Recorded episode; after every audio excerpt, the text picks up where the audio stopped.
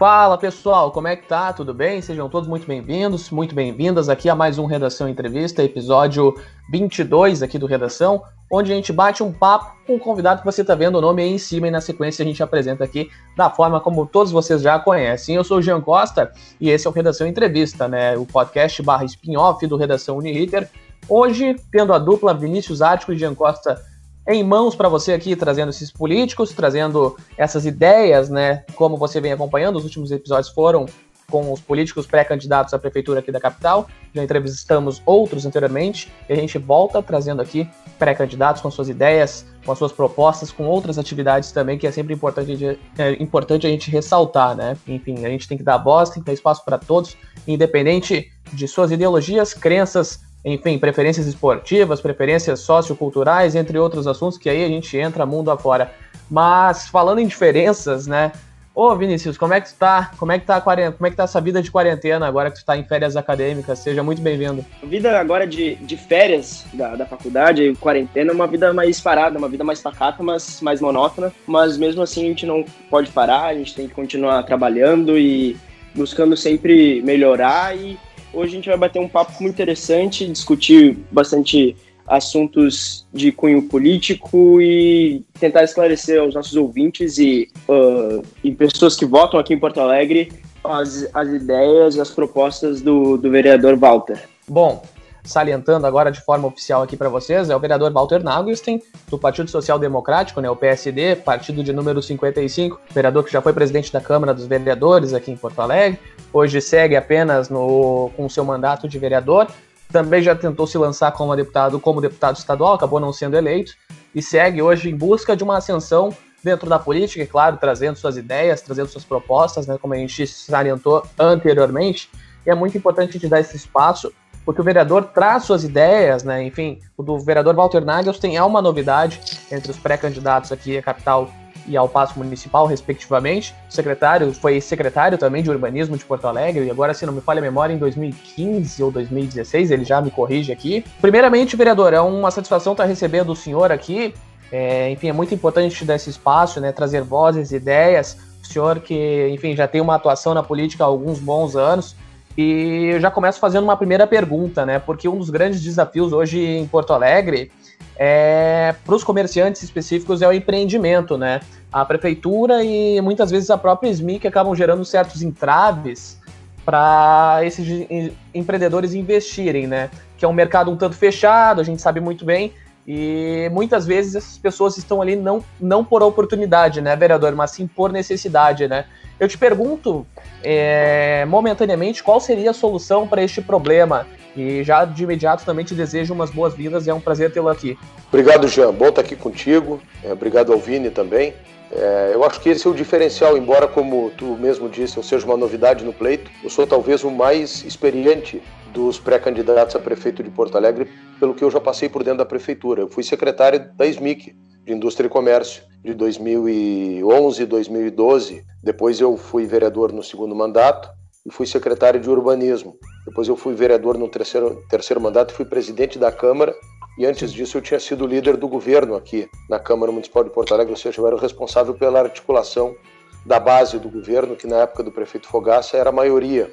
Infelizmente a gente conseguiu aprovar muita coisa entre elas a própria revisão do plano diretor, que é uma coisa bastante, historicamente, muito difícil de ser revisada. Eu acho que Porto Alegre é uma cidade de, é, é, burocrática, é uma cidade onde tudo, infelizmente, ficou demorado, onde tudo isso tem gerado poucas oportunidades de negócios, especialmente para a juventude que chega no mercado de trabalho. Se a gente olhar para Floripa, Floripa é uma cidade que está voando, que é, tomou o espaço né, que eu imaginava que seria um espaço de Porto Alegre, de uma cidade de disrupção, de empreendedorismo, de novas tecnologias, de empresas, de startups, do que eu chamo de indústria sem chaminé, de indústria limpa. Se a gente olhar para um pouco mais para cima, para Curitiba, da mesma forma, era, um, era uma cidade que há 30, 40 anos atrás, é, Porto Alegre era mais importante, hoje Curitiba é mais importante no cenário brasileiro do que Porto Alegre, infelizmente, embora a nossa capital ainda resista como culturalmente um, um, um espaço importante da, do, do, do, cenário brasileiro, mas Curitiba, do ponto de vista econômico, já passou da gente. Eu acho que tudo isso indica que a gente se transformou numa cidade rançosa, numa cidade anti-empreendedora, uma cidade com muito pouca liberdade para quem quer desenvolver, para quem quer empreender, com muita burocracia. É, isso especialmente é ruim para vocês, para quem é jovem, para quem está começando, para quem trata dessas novas mídias. A gente está transmitindo aqui por várias plataformas, Spotify e outras tantas. É, acho que a cidade tinha que ser uma cidade que gerasse esse tipo de oportunidade, que fosse inclusiva nesse aspecto e no aspecto da liberdade econômica. Eu, quando fui secretário da SMIC, a gente fez um grande projeto que depois que eu saí de lá deixaram morrer. Foi um projeto de microcrédito produtivo e orientado. Eu acho que tem que ter menos burocracia, mais crédito e a grande tarefa do governo eu chamo de uma tarefa ecológica. Ele tem que criar o meio ambiente adequado para que os negócios possam acontecer, para que as oportunidades possam acontecer. Na moda, na comunicação, no design, nas artes gráficas, na, na arquitetura, no direito, em absolutamente tudo. E tudo isso hoje em dia combinado com essas novas tecnologias, com as novas plataformas, com inclusão digital, que é uma coisa que não chegou nas escolas públicas ainda que tem que chegar. Enfim, a gente precisa colocar Porto Alegre no século XXI como uma cidade de empreendedorismo e de liberdade econômica, é por isso que eu luto. Pois é, vereador, essa questão da liberdade econômica, ela sempre chama atenção e é positiva, né? Se a gente for analisar por todos os parâmetros aqui, que a gente ficaria até semana que vem, né?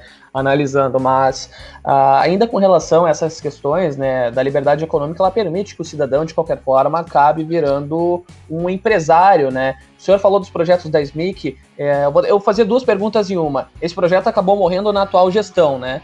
E dois, enfim, para o caso dessa do projeto estivesse dando continuidade, a grande dúvida é que eu fico aqui, hoje a gente começa, por exemplo, eu, Jean, ou você, Walter, começa o empreendimento mais pagando do que ao invés de tendo lucro, né? O que é consequentemente normal. No entanto, existem algumas taxações que eu acho que acabaram sendo impostas até pelo atual gestor do Passo Municipal, que geram certos empecilhos a mais, né? Como é que é isso na sua visão e como é que se resolve esse problema? Porque, como eu toquei anteriormente no ponto, do da gente estar tá entrando no comércio por necessidade e não por oportunidade, né? E o senhor já falou que, que a questão é dar a oportunidade. Só que no atual momento a gente vê mais uma necessidade surgindo, né, vereador Walter? Já grande parte do empreendedorismo brasileiro é o que tu está chamando de empreendedorismo de necessidade. O cara que tem necessidade de ter uma renda, às vezes ele fica desempregado, ele vai começar alguma coisa. O cara que vende empada, o cara que vê. Eu me lembro lá na PUC, o Porã, que faz hoje o programa lá da, da, da Atlântida, ele vendia quindim quando eu fazia a faculdade lá, e a gente é amigo até hoje, né? Ele era um empreendedor por, por necessidade. E hoje é um cara super talentoso que está bem colocado. Quantos mais? Né? E quando eu fui secretário, que eu falei aí da SMIC, na verdade esse programa morreu logo depois que eu deixei a secretaria, ainda no governo do prefeito Fortunati, e o Marquesan não, não retomou essas questões. Eu acabei procurando o Sebrae e consegui que o Sebrae reformasse um ônibus velho da Carris que tinha lá e a gente colocou na rua uma linha que se chamava Linha da Pequena Empresa. Isso caminhou pelos bairros da cidade, fazia cursos de qualificação, de formalização do MEI, que é o micro e pequeno empreendedor. Hoje em dia, muitas pessoas não sabem, mas se o cara paga uma taxa de 70 e poucos reais para a Previdência, ele faz inclusive um pecúlio, que é uma poupança no futuro para ter aposentadoria. Né? Isso o MEI, que é o micro e pequeno empreendedor, ele tem direito a isso. Então a gente levava esse tipo de informação e levava o crédito junto para as pessoas, para elas poderem começar um pequeno negócio. 99% das micro e pequenas empresas, Jean, dados do Sebrae, morrem nos quatro primeiros anos de vida. É uma fração ínfima daquelas que conseguem sobreviver. Então é muito difícil de fato sobreviver no mercado. Por uma série de razões, o crédito é só um desses fatores. Né? Às vezes o cara não tem muita noção de mercado, não sabe onde é que ele vai colocar o negócio. E, e isso é tanto assim que muitas pessoas, inclusive, que saíram do serviço público, às vezes aposentadas com dinheiro, ou mesmo em PDV, acabaram aplicando o recurso da iniciativa privada e depois, infelizmente, se deram mal, acabaram quebrando. Então, não é fácil aplicar, não é fácil encontrar um espaço ao sol, não é fácil é, prosperar com uma empresa no nosso país, entre outras coisas, pelo que tu está falando, né? pela, pela burocracia, pelo peso do Estado e pelas próprias dificuldades do mercado em si de encontrar um nicho para que a pessoa possa prosperar. Mas a gente tem que tentar desenvolver isso. Só uma forma de criar mais espaço para que todo mundo tenha oportunidade no mercado. É crescer a economia do Brasil. É tentar criar uma cultura de país é, empreendedor desenvolvido. Eu tive por duas vezes no Vale do Silício, lá na Califórnia, que é na região ali ao norte de São Francisco. Eu fui, entre outros lugares, no lugar onde era incubadora de empresas como a PayPal hoje, que quando a gente vai comprar uma coisa aqui na internet, uma das plataformas de pagamento é essa da PayPal. Cara, era uma gurizada que trabalhava assim num chiqueirinho.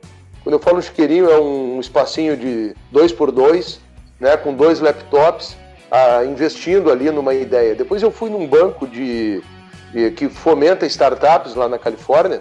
E os caras, quando eu fiz uma pergunta para eles, assim, de quais eram as garantias que eles exigiam para dar um empréstimo para alguém, eles ficaram sem entender.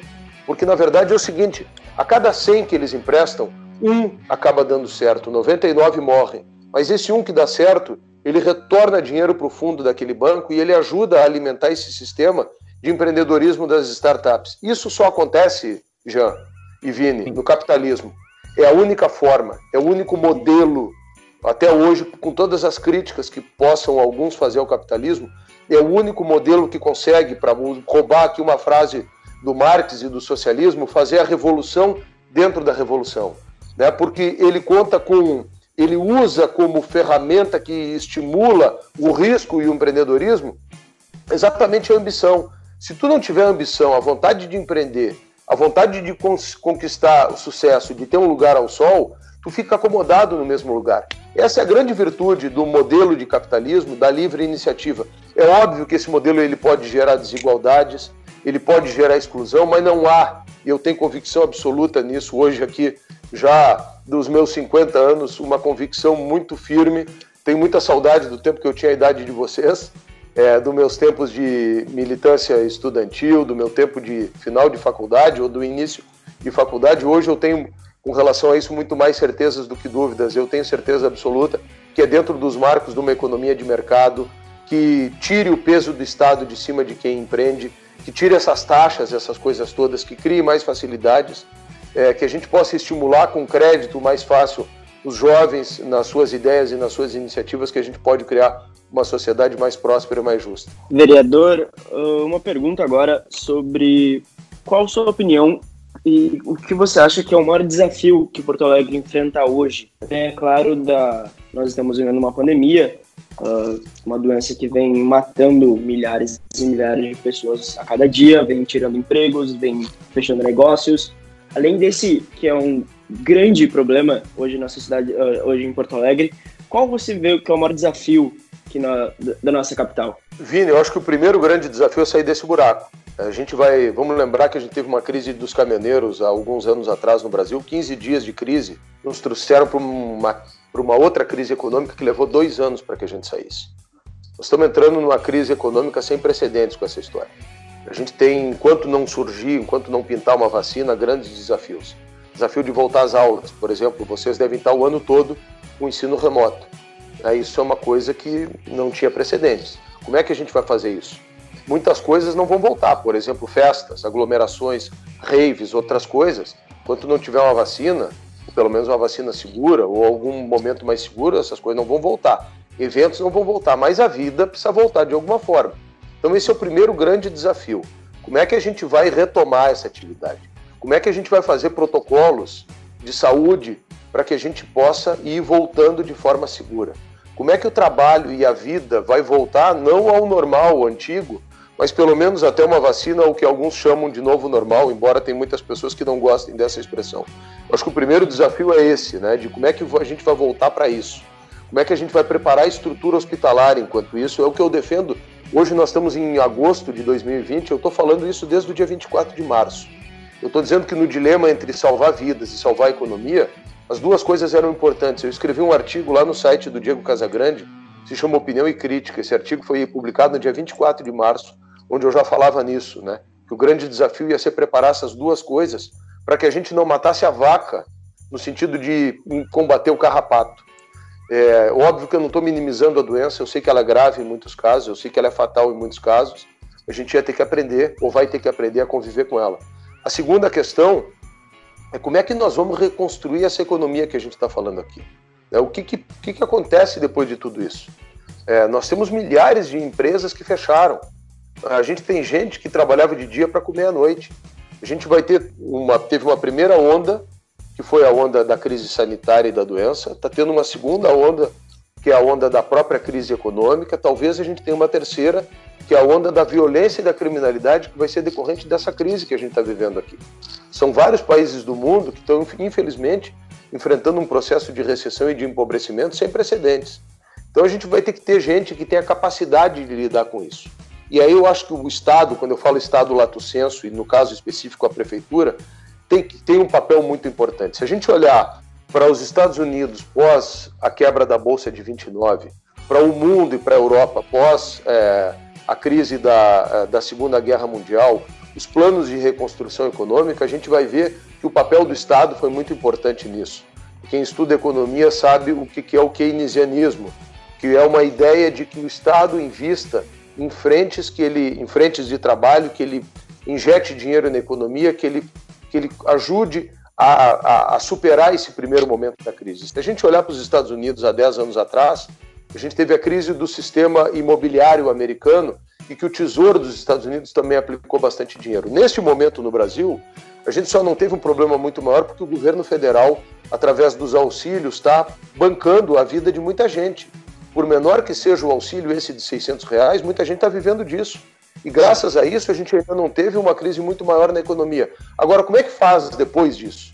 Né? Especialmente nos municípios, onde inclusive a arrecadação municipal vai diminuir bastante, porque muita gente não vai ter grana para pagar IPTU, ISS, porque parou de trabalhar. O cara que é advogado, o cara que é publicitário, o cara que é dentista, o cara que é contador, o cara que tem uma profissão, profissão liberal, o cara parou de trabalhar nesses últimos tempos e ele não tem receita sequer para pagar esses impostos. Tudo isso é um grande desafio que está posto para a gente.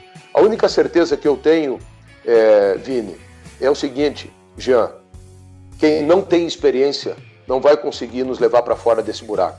Tem um, um, um personagem é, que se chama o Barão de Munchausen. Não sei se vocês já ouviram falar. É, ele conta histórias histórias fantásticas. Assim, tem um personagem do Barão de Monsalve que ele caiu num poço de areia movediça e que ele saiu do buraco puxando os seus próprios cabelos para cima. Então, ele puxava os cabelos e ele conseguiu sair do buraco. E isso, a não sendo uma história fantástica, não existe. É, então a gente não vai conseguir sair desse buraco que a gente entrou puxando os próprios cabelos. A gente vai precisar ter pessoas que tenham experiência, capacidade, visão de economia, de mercado, de liberdade econômica, de menos Estado, mais desenvolvimento eu acho que isso não está na esquerda, embora a esquerda muitas vezes venda a miragem de um Estado muito mais justo. Eu acho que isso está nas ideias que eu defendo e eu tenho a pretensão, vocês estão me entrevistando como pré-candidato a prefeito aqui, de dizer que, é, me perdoem, a, no caso aqui, a, até a, a, falta de humildade de dizer isso, quem me conhece sabe que, realmente, é, graças a Deus, eu falta de humildade não é um, um, um problema que, que me afeta. Eu estou todos os dias nas comunidades mais carentes ajudando desde março as pessoas que mais precisam, sempre tive antes disso, mas para além disso, eu tenho certeza que por essa experiência que eu tive na vida até hoje, eu sou um cara que estou muito preparado, mais do que qualquer um outro que é pré-candidato, a dar essa resposta que a cidade precisa. Bom, vereador, ainda seguindo nas questões econômicas, né, principalmente a gente tocou bastante nessa tecla aqui, mas a gente vai para um âmbito um pouquinho, a gente vai para o âmbito do Estado primeiro, porque o Estado está quebrado, né, vem parcelando salários já faz alguns anos, e a gente sabe disso muito bem, e que esse pode ser um futuro aqui para Porto Alegre, né, consequentemente já aconteceu em alguns momentos, se não me falha a memória, mas acabou sendo contornado na sequência, né, e a gente sabe que o dinheiro não dá em árvore, né, vereador, que a capital tem um orçamento que é muito bom, que é na casa aí dos 7 bilhões de, de reais, né? Mas ainda assim, por mais que tenha esse bom orçamento, o seu uh, bom orçamento, o seu caixa é deficitário, né? Como é que a gente pode evitar isso? E como a gente pode conseguir também recursos sem mostrar os problemas que a gente tem, né? Seja para quem for emprestar ou então financiar algumas obras e algumas outras questões aqui na cidade, né? Eu quero cumprimentar vocês, vocês estão trazendo temas muito bacanas aqui para nossa conversa e muito profundos. A cidade tem um orçamento de 7 bilhões e meio de habitantes. A cidade tem 30 mil servidores e tem 1 milhão e meio de habitantes. Portanto, fora dos 30 mil servidores, tem 1 milhão 470 mil pessoas. Estes 30 mil servidores, eles precisam receber o nosso respeito, têm o meu respeito, mas eles ficam com 53% da riqueza da cidade. A folha de pagamentos de Porto Alegre é de 235 milhões de reais por mês. 235 milhões de reais por mês para 15 mil servidores. Os outros 15 são aposentados. Esses outros 15 ficam com 1 bilhão de reais por ano. É o déficit do Fundo Municipal de Previdência Pública. Ou seja, estas 30 mil pessoas, elas ficam com 3 bilhões e meio de reais dos 7 bilhões e meio que a cidade tem por ano. O restante é usado para o custeio, para manutenção e uma pequena parte para investimento. É por isso que a cidade fica aí 8, 9 anos com uma obra simples, como a trincheira da Ceará, sem conseguir ser concluída. É por isso que a cidade fica com obras um pouco mais é, complexas, como da Avenida Tronco, sem conseguir ser concluída. É por isso que a cidade tem toda uma região sul que tu olhar desde a da Ípica, da Aberta dos Morros, para quem conhece a Zona Sul, até lá o Lami, com um grande problema de esgotamento pluvial, com falta de, de cano de esgoto para escoar a água das chuvas. É por isso que a cidade na Zona Norte, quando a gente olhar do bairro Maria Goretti, ali da esquina da Avenida Sertório, até lá Assis Brasil, margeando toda a parte da Freeway, entre a Avenida Assis Brasil e a Freeway do outro lado, ela alaga toda, porque não tem grana, infelizmente, para fazer as grandes obras que a cidade precisa de esgotamento pluvial, nem para fazer a reforma das casas de bombas, que são coisas que são absolutamente fundamentais para que a cidade não alague quando acontecem essas chuvas maiores. Por quê? Porque há um desequilíbrio econômico-financeiro na cidade. Quando a gente fala isso, Jean, quando a gente fala isso, Vini, é, muitos partidos da esquerda se levantam dizendo que a gente está querendo atacar os direitos conquistados dos servidores públicos. Não é isso é, que, é tentar mostrar para as pessoas que grande parte dessa riqueza fica com essas pessoas, com essas corporações. E eu não estou dizendo que essas corporações tenham que ser destruídas ou que os direitos delas não tenham que ser respeitados. Eu estou dizendo que ao longo do tempo, pela demagogia, pela fraqueza de alguns políticos, pela incapacidade de dizer não quando era necessário dizer não, grande parte da riqueza da cidade foi sendo comprometida com isso. Como é que a gente desfaz isso? Não é simples, não é fácil não é do dia para a noite, até porque existem figuras no, na Constituição brasileira, no direito brasileiro, como a estabilidade do serviço público. Né? Tu não pode simplesmente, do dia para a noite, demitir essas pessoas, como numa empresa, por exemplo. A empresa começa a ir mal, ela diminui, ela fecha lojas, ela vende equipamentos, e ela, se tiver que ficar só com a sua pequena matriz, ela acaba ficando. E se tiver que demitir eh, funcionários, ela vai demitir. O Estado, infelizmente, não consegue fazer isso. O que, que acaba acontecendo? Acontece que ele tem que aumentar imposto para poder manter essa sua estrutura. No governo do prefeito Fortunati, quando teve na iminência de não conseguir pagar os salários, como tu referiu aí, o que, que o governo fez? Ele foi lá no DEMAI, que é o Departamento Municipal de Água e Esgoto, e tirou 300 milhões do DEMAI. Sim. Para artificialmente botar no caixa e conseguir pagar o salário do funcionalismo. Ou seja, ele tirou um dinheiro do DEMAI que era para ser colocado em esgotamento, em substituição de canalização, em divisão do esgoto que está misto hoje na cidade. O que é um esgoto misto? É dentro do mesmo cano caminha o esgoto cloacal e a água da chuva, isso tinha que ser separado. A prefeitura tirou esse dinheiro do DEMAI para artificialmente conseguir pagar a folha de pagamento e não ter atraso. O governo Marquesan fez outra coisa, ele fez um trabalho pela metade.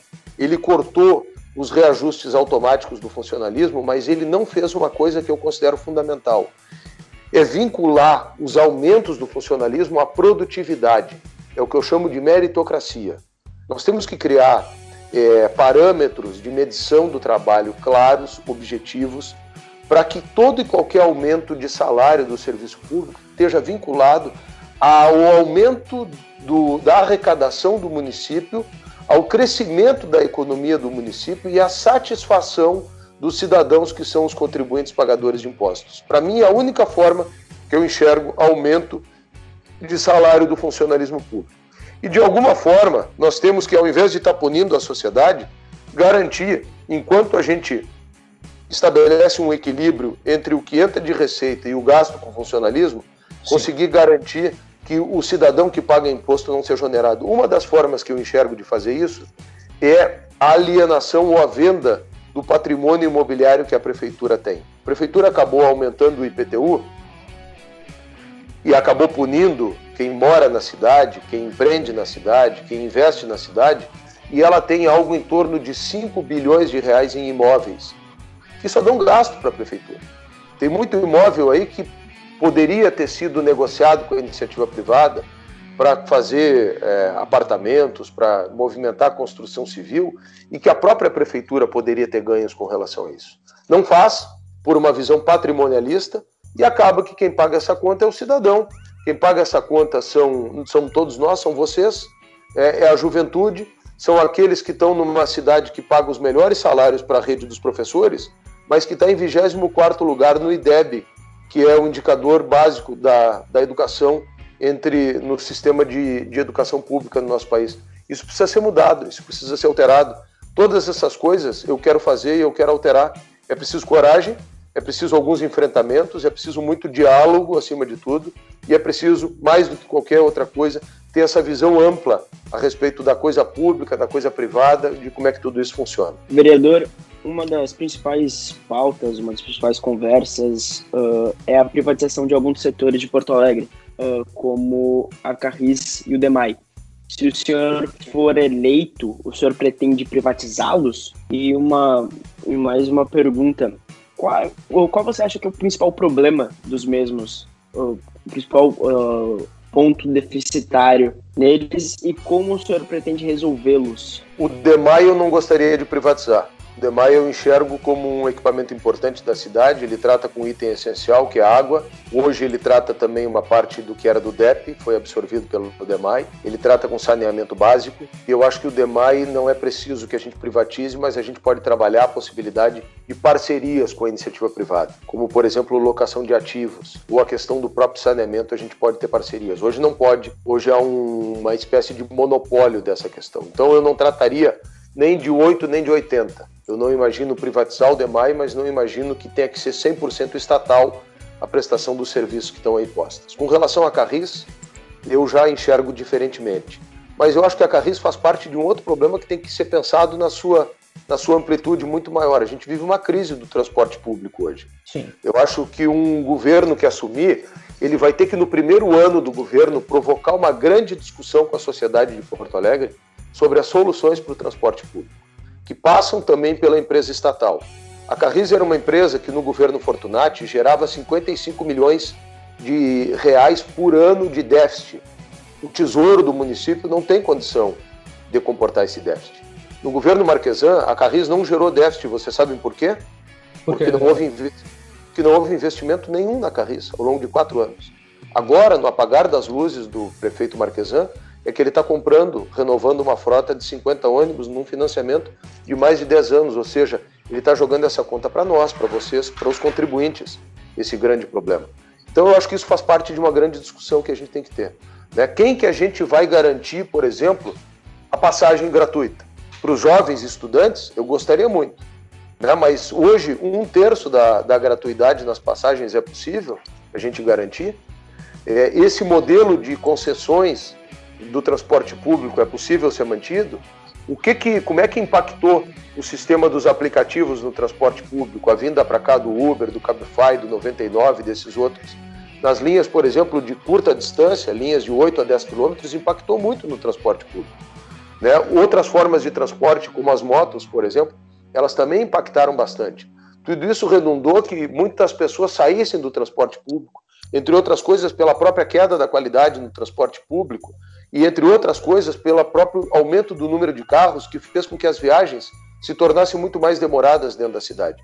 Isso tudo trouxe uma crise que está aí hoje posta dentro do sistema de transporte público da cidade. R$ 4,70 a passagem é cara. Para quem pega um aplicativo, por exemplo, e mora em Petrópolis ou mora no Menino Deus e, tem, e vai vir até o centro, é mais em conta pegar um aplicativo do que pegar um ônibus. Então a gente vai ter que discutir tudo isso. Eu não sei se a saída é a privatização da Carris né? mas eu considero isso sim. Eu, eu, eu, não, eu não afasto essa possibilidade. Dentro de uma, como eu disse, de uma discussão que eu gostaria que levasse um ano. A outra, a outra empresa, para mim, que eu não vejo necessária, é a empresa de processamento de dados do município. Sim. Eu acho que não é a função do município, do, do Estado ter empresas. É, mas eu também não vejo que não há sentido, muitas vezes, no Estado vender empresas para nós entregarmos isso a monopólios da iniciativa privada. Pois é, não dá para então, entregar tudo de bandeja, né, vereador?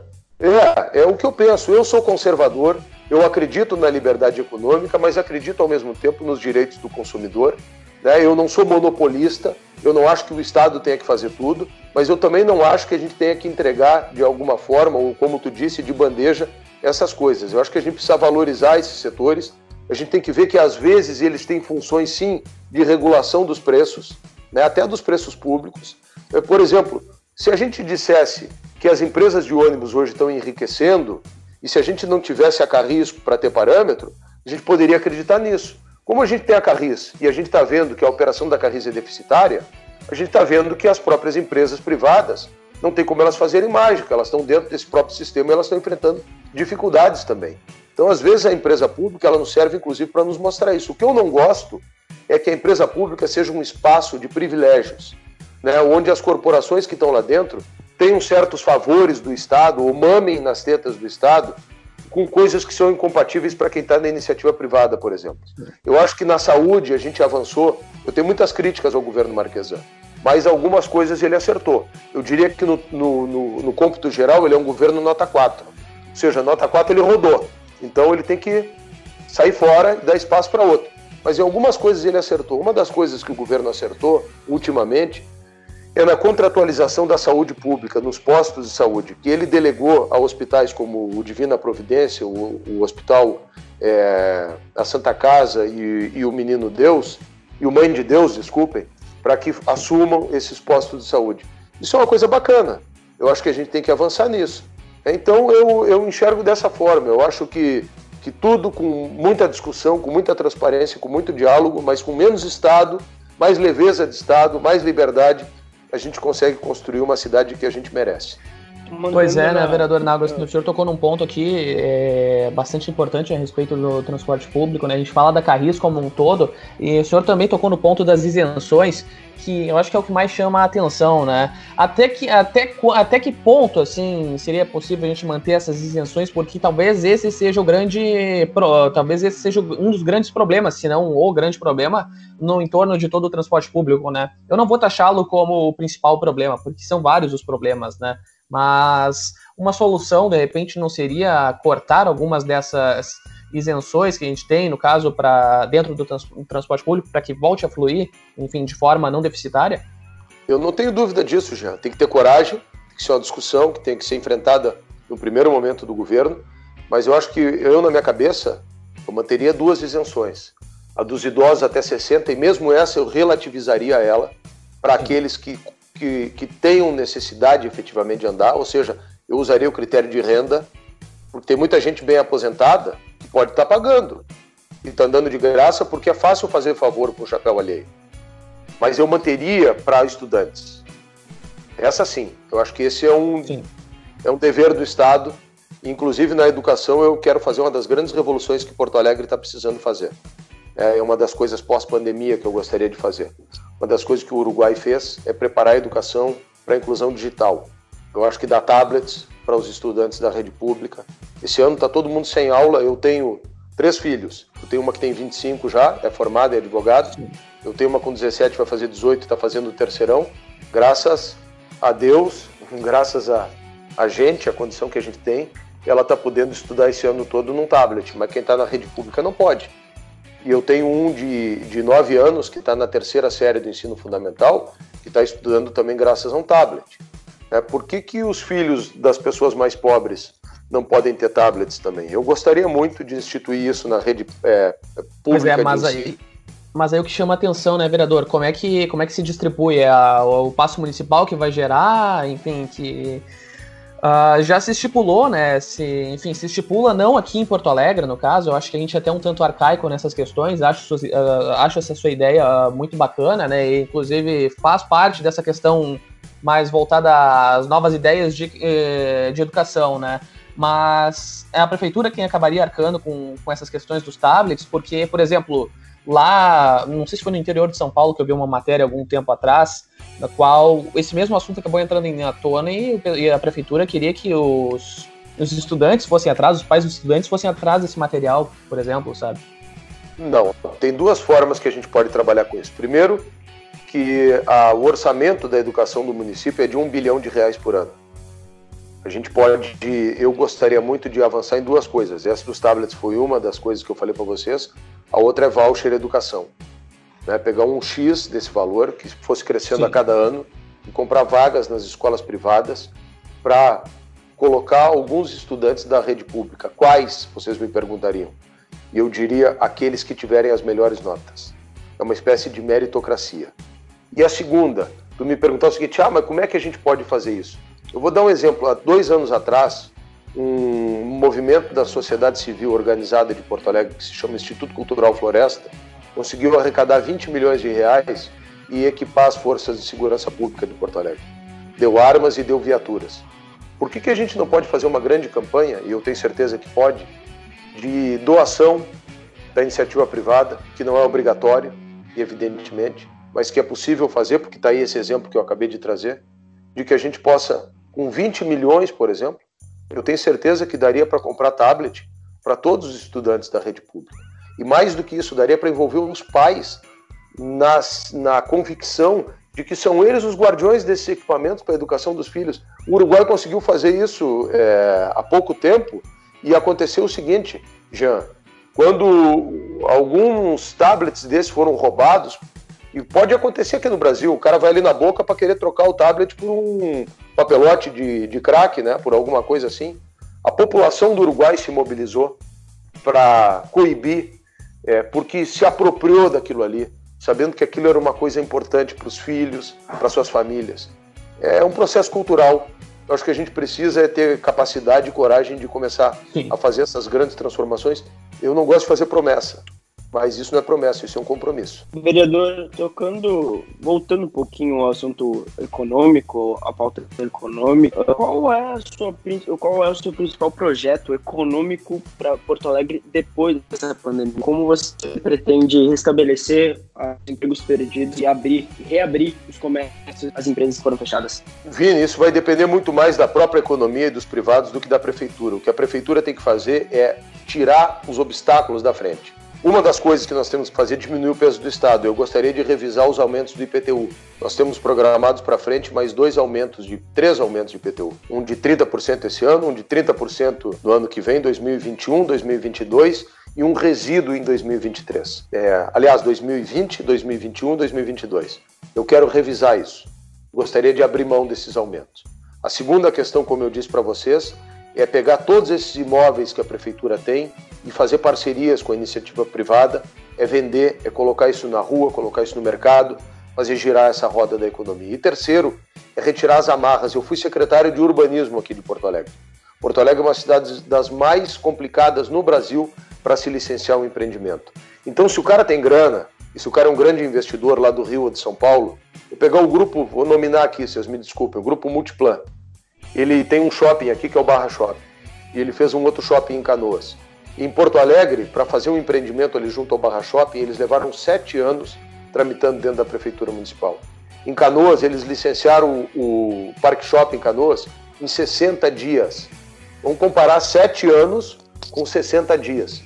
Se a gente não criar facilidades na nossa cidade para que quem tem capital queira vir para cá para gerar investimento, para fazer, para gerar emprego, para movimentar a economia e a partir daí para recolher impostos e para desenvolver a cidade, a gente vai continuar crescendo com a perspectiva de que a gente é a nova Cuba do Sul.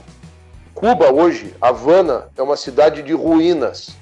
A perspectiva é essa do grande Estado, não existe um Estado grande, provedor de tudo, com uma economia privada que está morta. A gente precisa de uma economia forte para poder conseguir fazer saúde pública, para poder conseguir fazer. Eu defendo o social liberalismo, mas nesse social liberalismo eu não consigo fazer políticas públicas se eu não tiver uma economia privada forte. Então, para mim, respondendo objetivamente a tua pergunta, a principal função da prefeitura vai ser tirar o peso da liberdade, fazer com que quem queira investir aqui venha para cá, seja bem-vindo e consiga realizar o seu investimento no prazo mais rápido possível. Isso interessa a prefeitura, isso interessa a Porto Alegre. A outra visão, que é a visão que eu me oponho, ela acha que todo e qualquer investimento é especulação, que todo e qualquer empreendedor tem que vir para cá e ele tem que pagar coisas para a cidade, que na verdade, quando vai botar na ponta do lápis, o cara acaba indo para outra cidade e não vem para Porto Alegre. Isso é uma mudança cultural que a gente vai precisar fazer. Se a gente caminhar ali pela URG, se a gente for na Cidade Baixa, se a gente for na maior parte dos colégios, das faculdades, A maior parte da galera, da gurizada, ainda tem essa ideia de esquerda. E essa ideia de esquerda, eu vou dizer para vocês, ela tem sido ruim para nós. Ela tem sido negativa para nós. É por isso que Florianópolis e Curitiba passaram voando de Porto Alegre.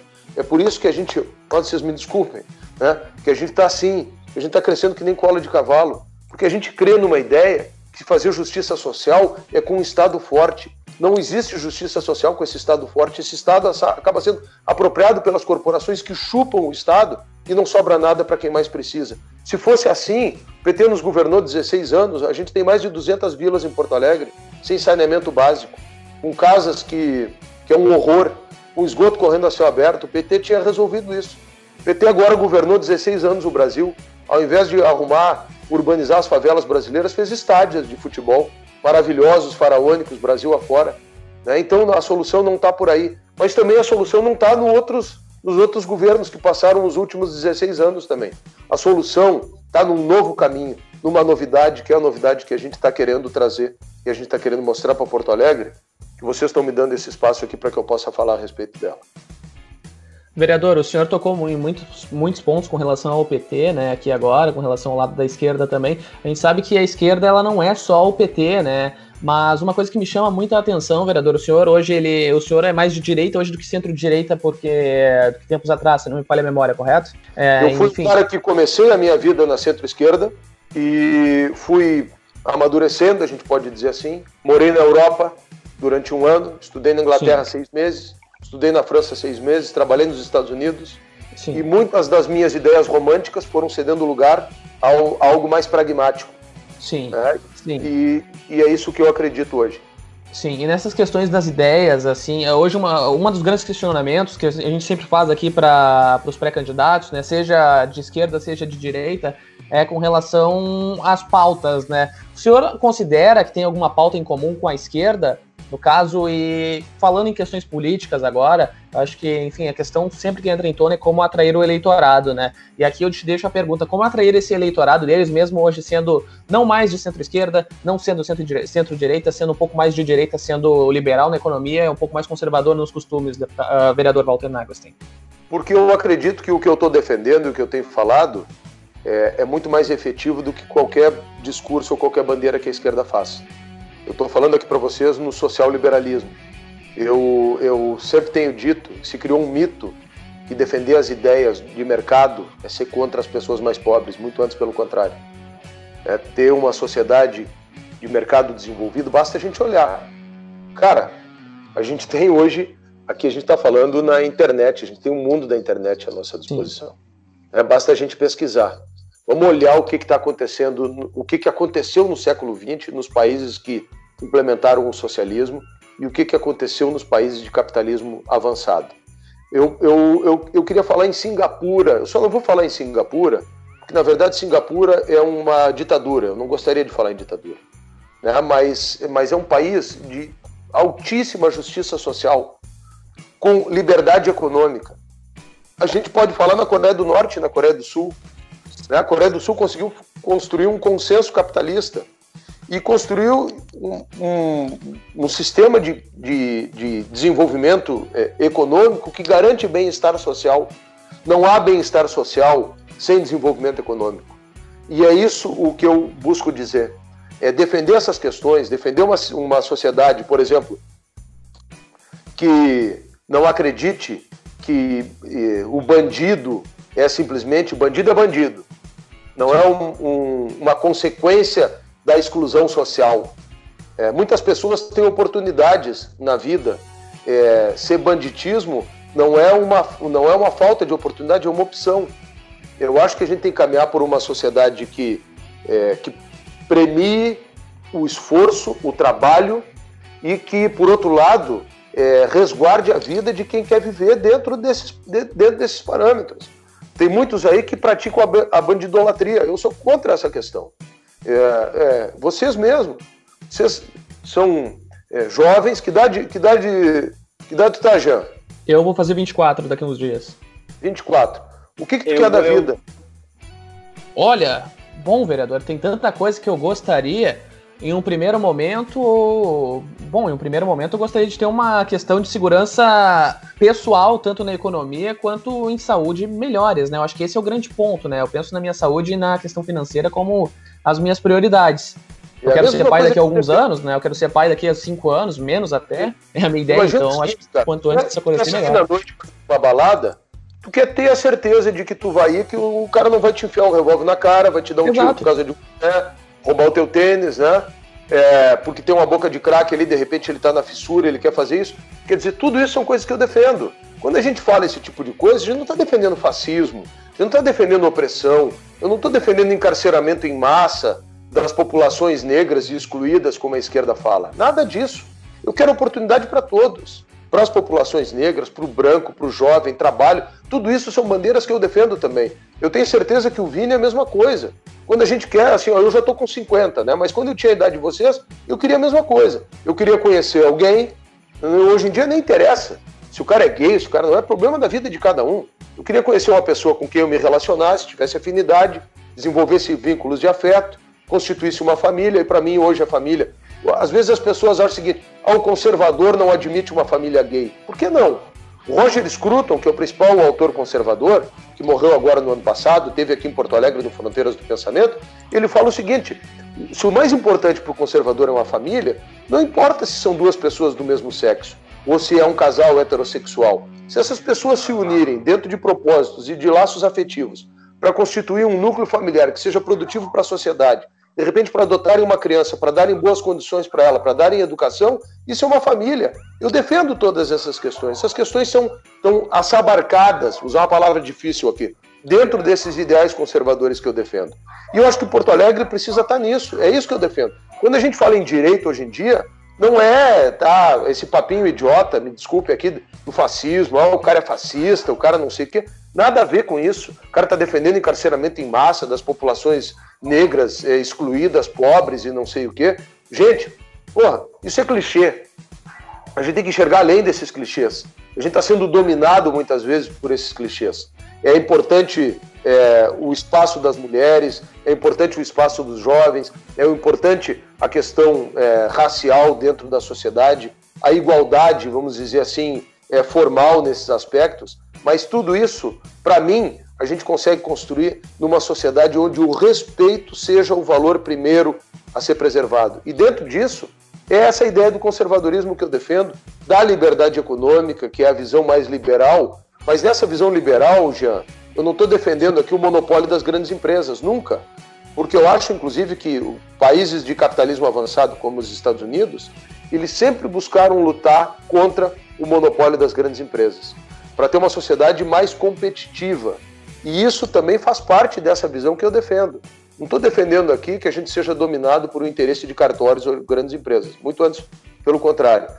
Eu defendo que a gente tenha uma sociedade onde a livre concorrência gere espaços e oportunidades para todos e onde um cara que ontem não era nada, amanhã depois cria um aplicativo e daqui um pouco possa ser um novo grande milionário que está por aí. Vereador, dando sequência à nossa entrevista aqui, eu queria perguntar uh, quanto aos projetos sociais da capital. Eu, nós sabemos que em gestões anteriores era, elas eram muito ricas em projetos voltados para escolas, esportes, creches e praças. Tinham SACs, enfim. A prefeitura vem perdendo isso e acabou suspendendo o pagamento das creches conveniadas. Como resolver essa questão na capital? Olha, eu trabalho muito nas creches conveniadas, é um trabalho que eu e a André, minha mulher, é um dos mais importantes que a gente faz, sociais. Tem 208 creches conveniadas em Porto Alegre, eu acho que é um dos poucos acertos também dessa gestão ter aumentado o número do convênio com as creches conveniadas. A SASE é uma outra questão importante, porque é o contraturno das crianças que estão na rede pública de educação e que às vezes de tarde não tem o que fazer. Eu acho que isso precisa ser aumentado com esporte e com cultura.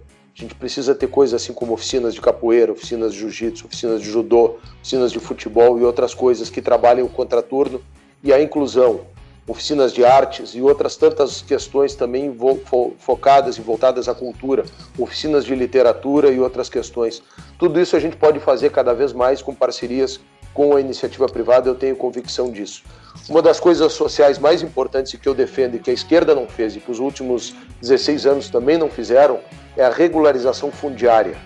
Regularização fundiária é o seguinte, nós temos mais de 200, Vini, comunidades em Porto Alegre Sim. que são abandonadas esquecidas. Né? Se a gente subir ali o Alto Teresópolis, entre a Glória e lá o Morro da Apamecor, tem uma vila ali que se chama Vila Limite. Ela está há 30 anos ali, é uma invasão que já está consolidada, a prefeitura nunca regularizou. Se a gente for lá no extremo norte, nós vamos encontrar a Vila dos Herdeiros, é uma ocupação recente, prefeitura também não regularizou. Se a gente for ali na Icaraí, atrás do Jockey Club, nós vamos encontrar ali a Vila Resbalo, é uma outra ocupação que tem mais de 40 anos, a prefeitura também não regularizou, tirou um pouco das famílias para duplicação da tronco, parou e não regularizou. São mais de 200 áreas em Porto Alegre que são irregulares. Uma das coisas que eu quero fazer, que é a minha prioridade, é criar um grupo composto por procuradores do município e por arquitetos que vá trabalhar um cronograma dessa regularização fundiária ao longo do tempo. E na reestruturação da Secretaria do Urbanismo, todo, grande parte do recurso do desenvolvimento imobiliário da cidade, daquela liberdade de empreender que eu falei para vocês, para quem quer investir aqui em projetos imobiliários, parte desse recurso com é, os devidos cálculos, porque tu não pode tirar mais do empreendimento do que ele permita. É, isso também é o seguinte: quando a cidade quer tirar do empreendimento aquilo que não cabe dele, o empresário também não vem para cá, ele vai para outra cidade. Mas quando a gente consegue encontrar um ponto de equilíbrio, a gente consegue retirar. Dou um outro exemplo para vocês, só para abrir um parênteses para falar a respeito disso. Ali na Ipiranga, passando a PUC, quem vai em direção a Viamão, do lado esquerdo, tem um bairro novo que se chama Rossi Park. Vocês sabem do que, que eu estou falando? Esse bairro Sim. Rossi Park são torres Sim. novas que foram construídas ali. Né? Do outro lado tem a Intercap, perto da PUC ali. Bom, nessa área do Rossi Park, atrás dele, tem toda a Bom Jesus. Numa ponta de cada Bom Jesus, entre a Bom Jesus e o Rossi Park, tem uma vila ali é, que simplesmente eles quiseram retirar a vila agora. Se chama Mato, é, Mato Leão, Mato Sampaio, Vila Mato Sampaio. Quando esse assunto chegou para mim lá na Câmara no ano passado, eu liguei para a Procuradoria e perguntei o que vocês querem fazer com essas 200 famílias. A Procuradora me disse o seguinte, isso não nos interessa. Eu digo, mas vocês vão botar eles para baixo da ponte? Não é problema nosso, ninguém mandou eles irem para ali. Para mim, isso é um equívoco de, de, que mostra esse problema do planejamento urbano. Como é que tu autoriza a construção de um bairro novo que tem mais de 2 bilhões de reais em VGV, VGV é valor geral de venda, em apartamentos, em grandes torres que surgiram ali, e tu não te preocupa na contrapartida com a urbanização do entorno. Ah, mas não dá para onerar o empreendedor com tudo isso. É possível sim. Cidades do mundo inteiro mostram isso. E os próprios empreendedores, eu tenho relação com eles, eu sei, eles estariam dispostos, em parcelas adequadas de contrapartida, a fazer a urbanização do entorno. Até porque essas populações do entorno são até a própria força de trabalho que amanhã depois está prestando serviço dentro desses próprios bairros e desses próprios prédios. Então isso é possível de se fazer. Não faz porque não há planejamento. Então são essas coisas que os outros que são candidatos que estão por aí não têm essa visão, não têm essa capacidade e que eu gostaria de implementar. Um dos grandes projetos que eu tenho sociais é este.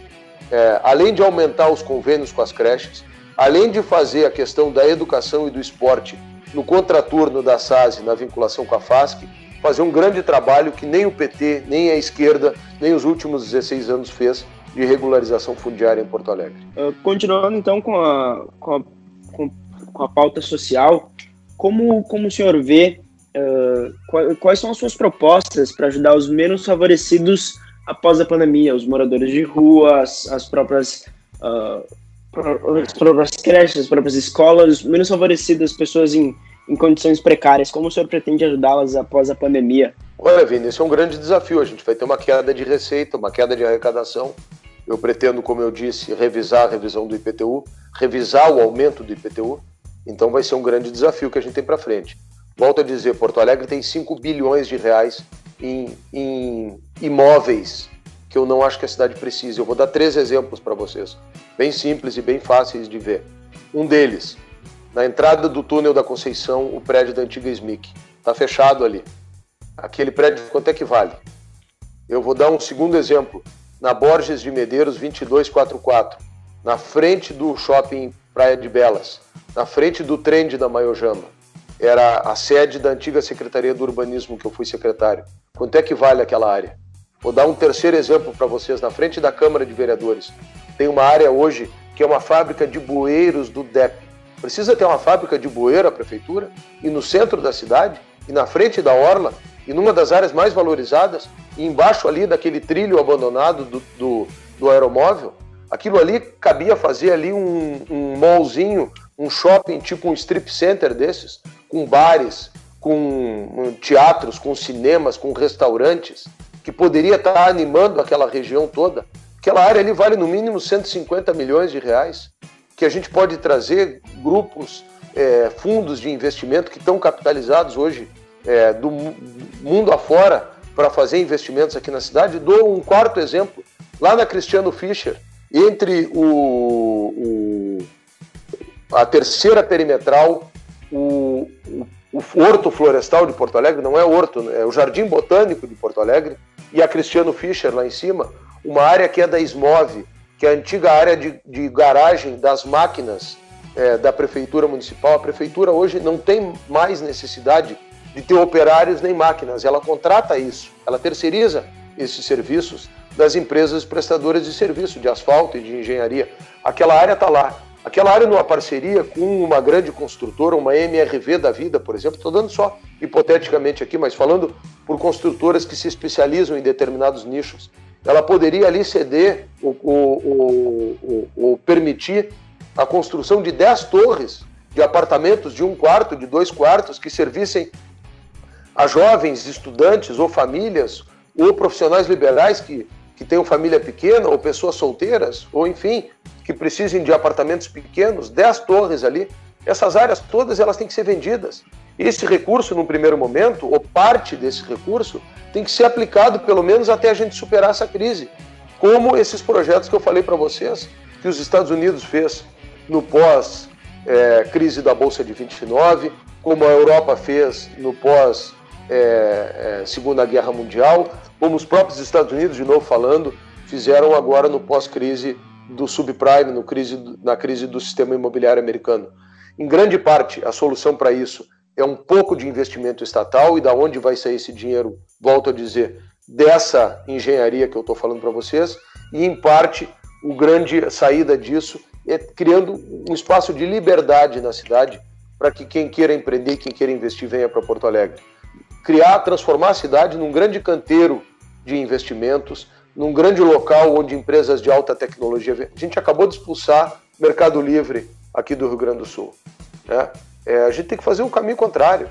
A gente expulsou o Mercado Livre por quê? Por uma questão tributária. Porque outro estado apresentou uma condição tributária mais favorável. Aí alguém vai dizer o seguinte: ah, mas estão abrindo mão de impostos. Esses caras estão aí para tirar proveito do Estado. Vem cá, o que é mais importante? O Estado receber mais impostos ou a gente conseguir gerar oportunidades. Para mim, o maior programa social, como dizia o ex-presidente americano, o Reagan, é o emprego. E é isso que a gente tem que transformar Porto Alegre num grande local que gere empregos e que gere oportunidades. Uma das coisas que eu deixei pronto quando eu fui secretário de urbanismo é o projeto de revitalização do quarto distrito. Eu quero ver isso em pé. Eu quero ver novos empreendimentos saindo lá, eu quero ver indústria criativa, eu quero ver novas é, tecnologias. Ali tem a fábrica do futuro de um lado, tem o Forbeer do outro, tem o negócio ali do empresas de economia criativa acontecendo ali.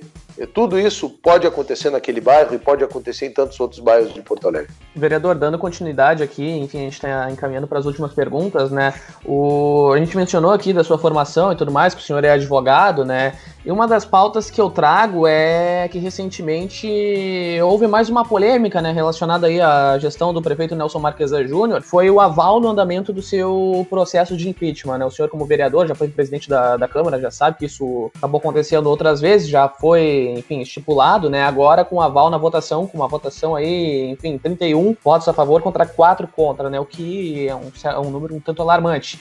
Mas um dos pontos que deu outro gatilho para isso foi novamente o investimento em propagandas, né?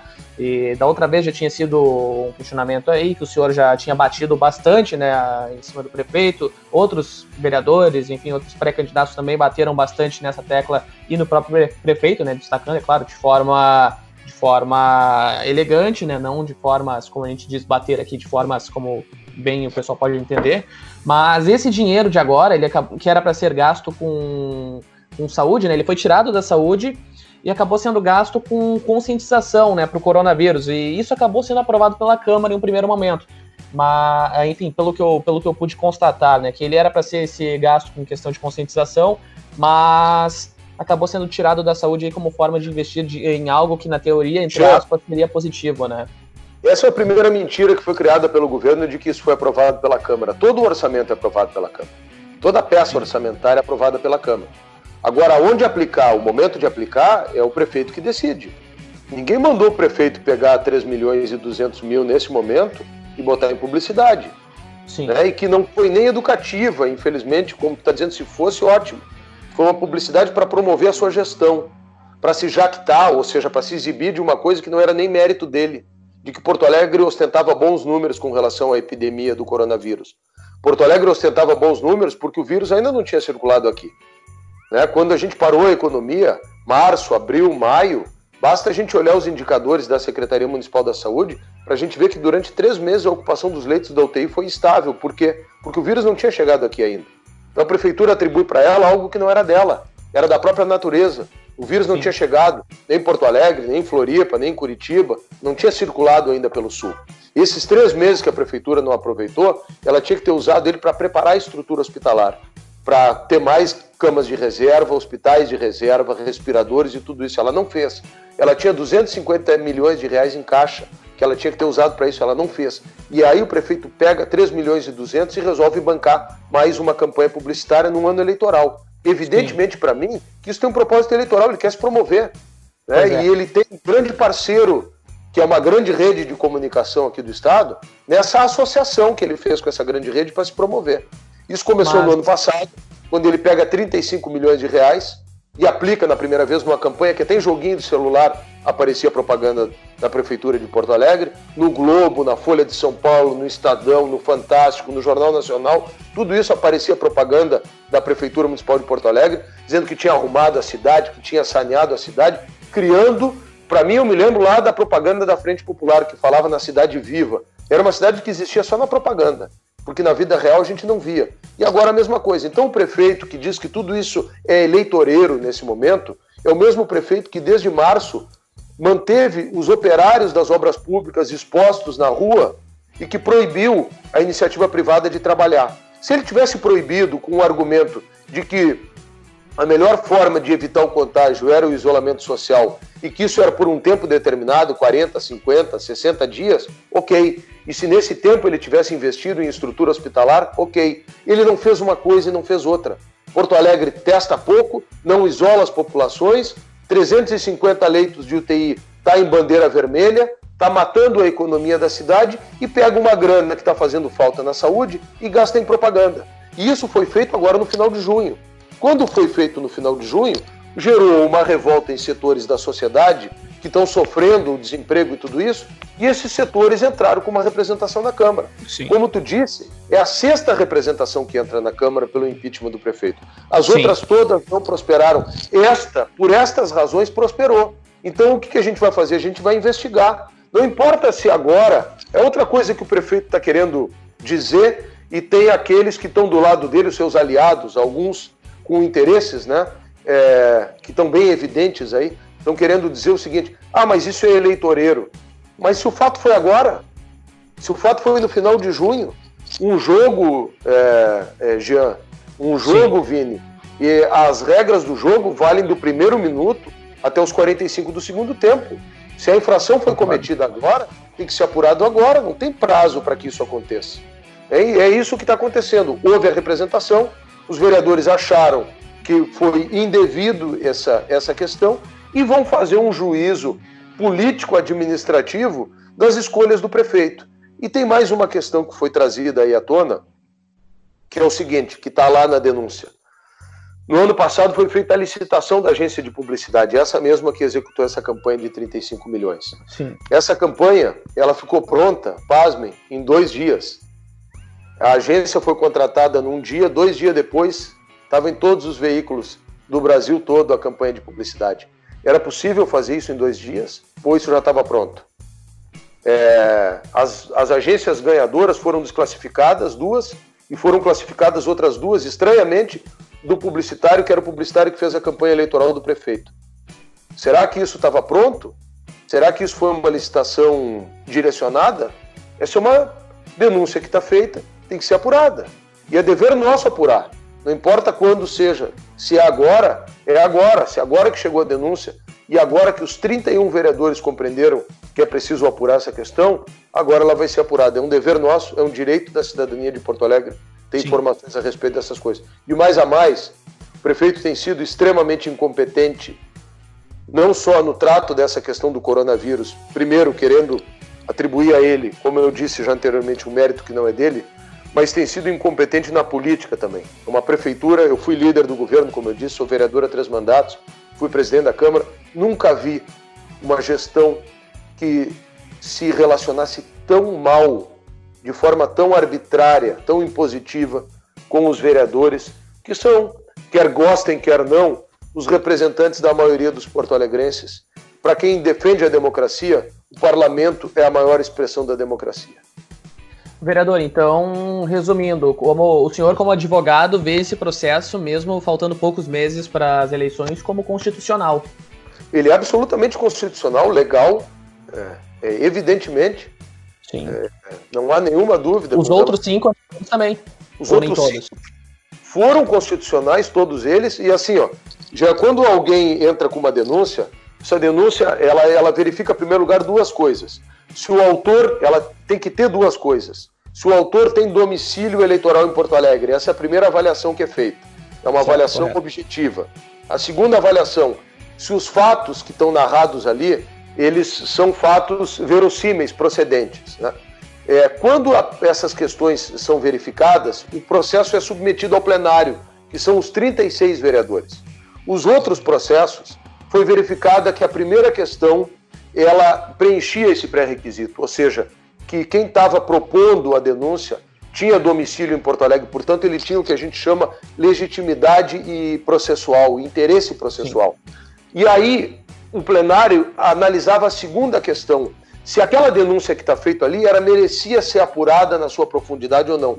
Das outras vezes, os 36 vereadores concluíram que aquela denúncia não merecia ser apurada, por uma razão ou por outra.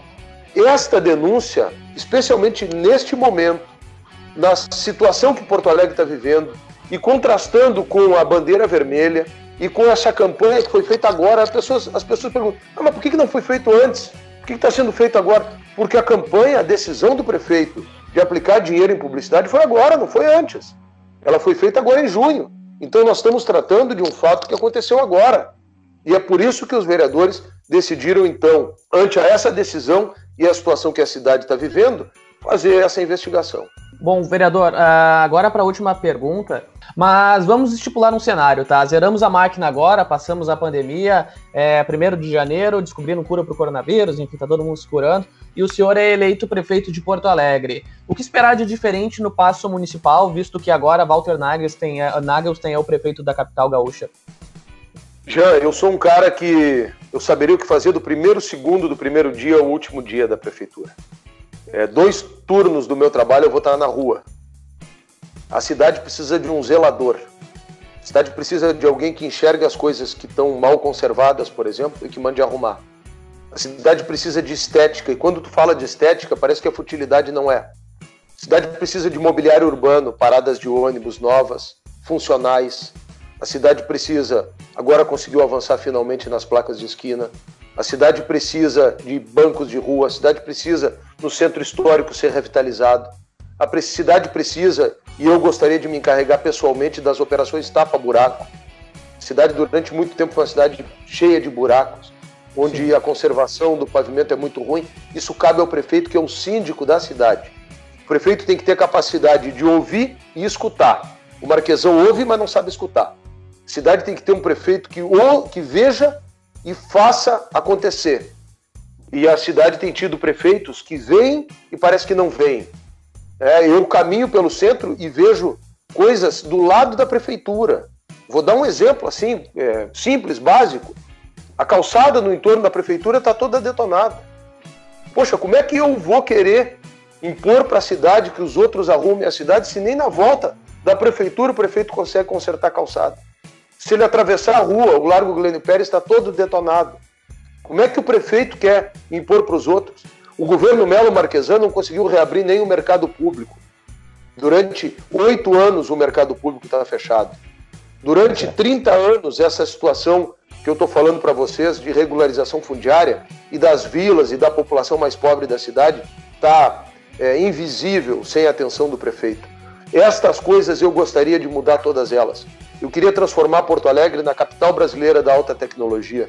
Eu queria gerar oportunidades para os jovens. Eu queria desenvolver a nossa cidade. Eu queria desburocratizar a cidade. Eu queria fazer acontecer a revitalização do quarto distrito. Eu quero ver o transporte pluvial, fluvial, fluvial acontecendo. A ligação do extremo sul ao centro da cidade pelo catamarã. Por que, que o cara que mora na Restinga não pode pegar o barco e em 15 minutos está no centro? O cara que mora é, no Guarujá, em Ipanema, no Espírito Santo, é, na Tristeza, na Assunção, não pode pegar, tem que vir pelo, é, pelo sistema viário trancado da cidade. Então essas coisas todas para mim estão caindo de maduro. Né? Por que, que a gente. 19 é, mil viagens de ônibus chegam e saem do centro todo dia? Quando é que a gente vai pensar numa mudança nesse sistema?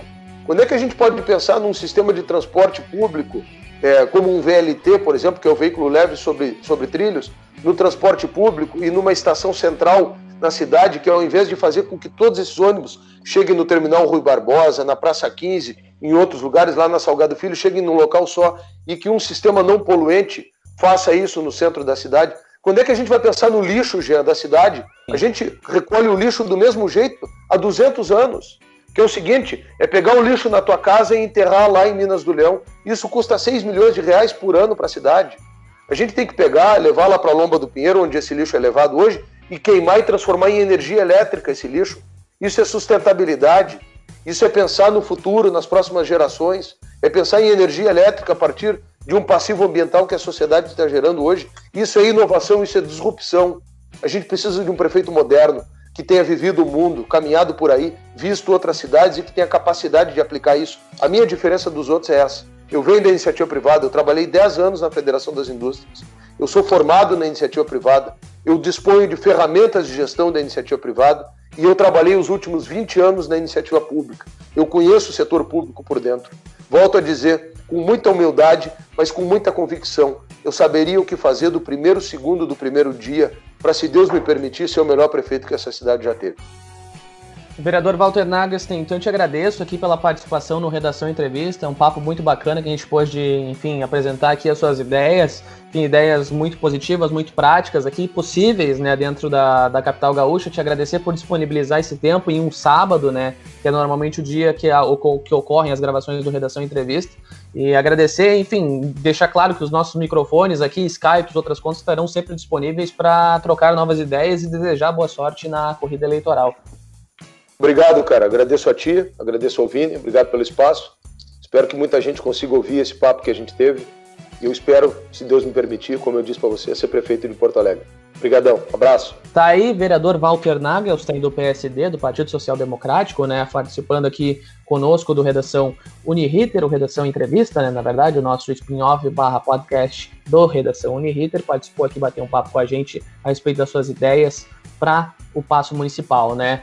Partido Social Democrático aqui tendo Walter Nagelstein como candidato na prefeitura, ele que foi do MDB, antes do Movimento Democrático Brasileiro, e agora participando aqui com a gente representando o PSD, né? Estipulou suas ideias, e Vinícius Ártico, o que, que tu achou das ideias do pré-candidato? Ele tá que tá, né? O homem tá afiado e se diz preparado para assumir o passo municipal caso seja eleito. Com certeza, ele mostra, ele se mostra motivado, ele tem ideias práticas de, de o que a gente observa no cenário político nacional. São, são ideias interessantes. Como ele, como ele mesmo falou, ele já vem trabalhando na, no cenário político da capital há anos, ele conhece os meios da prefeitura e eu espero que todos, todos que estão escutando o nosso, nosso episódio tenham sanado suas dúvidas com o vereador Walter, tenham esclarecido todos os posicionamentos, que concordem ou não, e espero que todos tenham gostado, porque foi um papo muito interessante.